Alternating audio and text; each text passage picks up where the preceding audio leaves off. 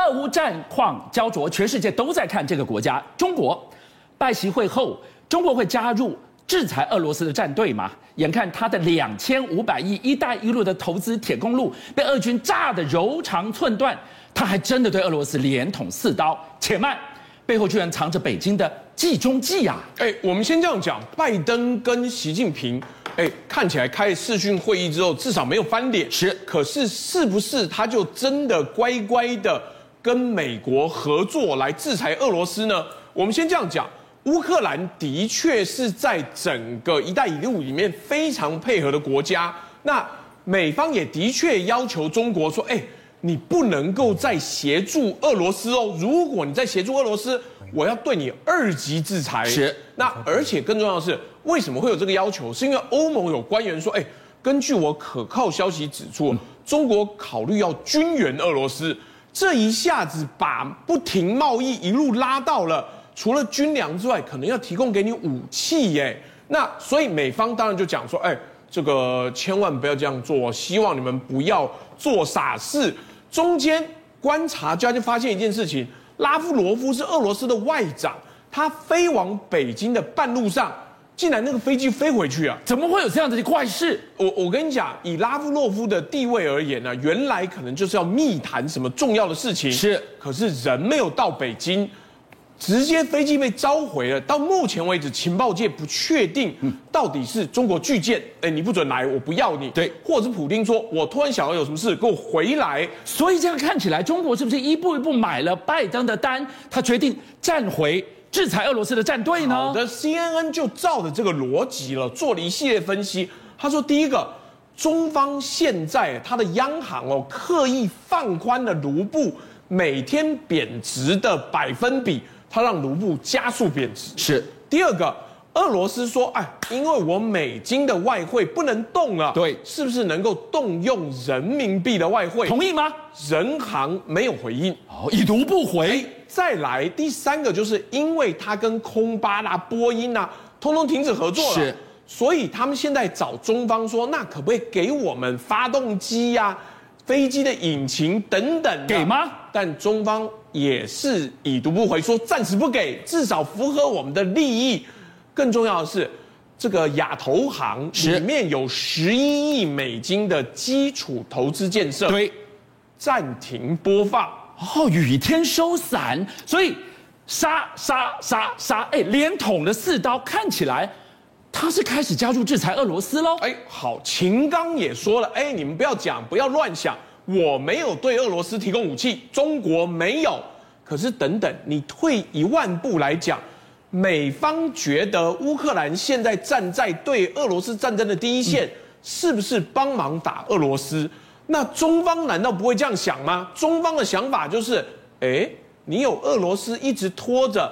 我就不会变成美方的第一大敌，什么意思？他要让子弹飞久一点。当你还陷在那个泥淖，老美就腾不出手来修理中国。哎，我们直接引用环球网的主播刘星讲说：“哎，美方现在要求哦，是就是这样子，你能不能帮助我打你的朋友，我就可以将来专心打你。”嗯，那你仔细想一想。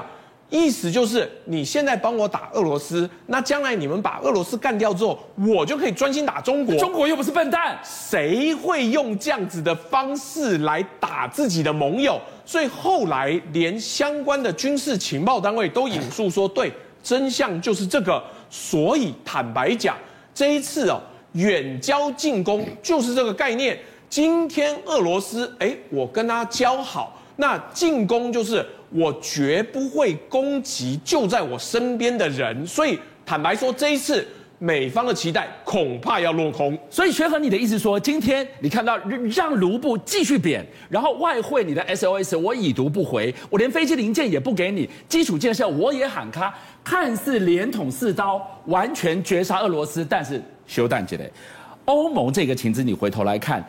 这个可能还事小，如果你暗地里继续去军援俄罗斯的话，哇，那不就是看起来制裁的背后藏了一个计中计，目的只有一个，让俄乌战局子弹飞久一点。哎，我们继续讲白一点，美俄直接互相制裁冲突拖得越久，中方就在旁边做岸上观，隔岸观火。你们两个打得再怎么凶，我直接补充一件事情，你知道俄罗斯三月的石油出口是竟然比二月跟一月还要多？哪有可能已经对你制裁了？怎么可能卖得更多？哎，不好意思，印度跟中方订了大量的原油，哦、所有的出口，中方跟印方全都吃的时候，我们坦白讲。有天然资源谁不要？你叫我制裁，我为什么要放弃又便宜又好的俄罗斯石油？如果有的话，印度跟中国吃全部一点也不留。所以这样的一个经济制裁，甚至多给了普丁几口气呢？因为印度，因为中国在旁边暗自助拳呐。但是我们要来看到的是这一场战争。乌克兰陷入了这个泥淖，我们刚讲三月要雪融了，会不会进退两难？的确，对普丁来讲，他是要赢赢不了，要输输不起的战争。我们先这样讲，扶植傀儡政权很花钱，因为你扶植了一个大家都讨厌的人，你要保护他，你要提供水电，你要提供经济。当年哦，车臣政权一年要花三十八亿美金，是克里米亚要花的钱可能也至少有一半左右。那如果你要占领乌克兰，你要把它变成傀儡政权的话，请问俄罗斯接下来就算打赢，他要提供多少资源才能让傀儡政权持续往上走？那但是国家是不是有资源？俄罗斯的股市哦，休市三周之后开市了，可是只开放公债买卖，其他的股票如果一旦恢复交易，俄股可能会咻坠入地狱。那请问没有钱啊？哪里来的钱在扶植？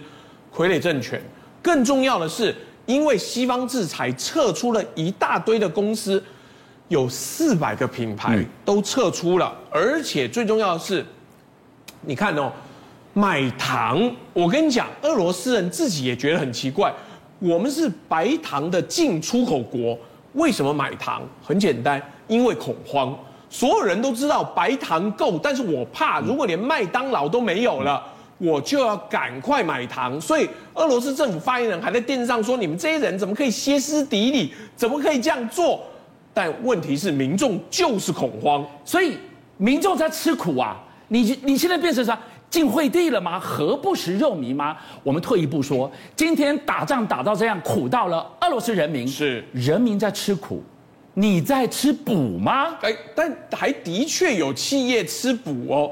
你看，这是一个凡尼亚舅舅，麦当劳不是一个 M 的金拱门吗？是你把它颠倒之后，就变成新的素食连锁店，然后这个企业呢，从此之后就变成俄罗斯唯一的素食店，所以他赚到了，但一般民众没有赚到。我们刚刚讲，一般民众。排队还要买卫生纸，还要被你骂说我大惊小怪，欸，因为他的发言人一直说我们根本没缺呀，是你们为什么要买？你们这些人太过恐慌，所以普丁就做了一件事情：超市货架空，但我能不能让大家看起来士气激昂？就是可以看起来的吗？他可以，他就办了一个大 party，看到没有？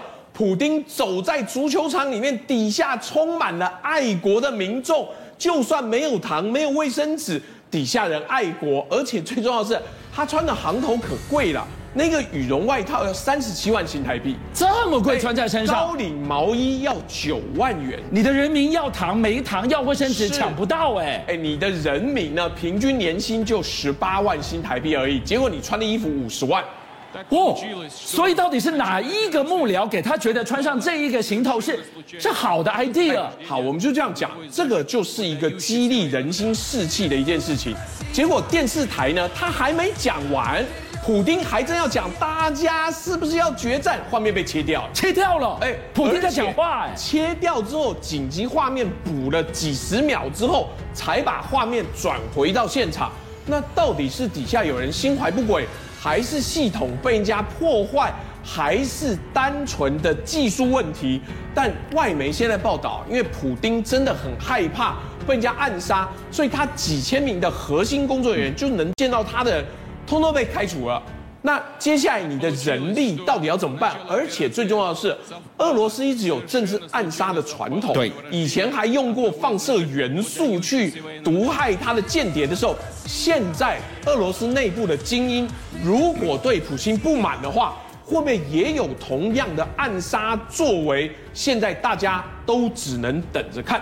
邀请您一起加入五七报新闻会员，跟俊相一起挖真相。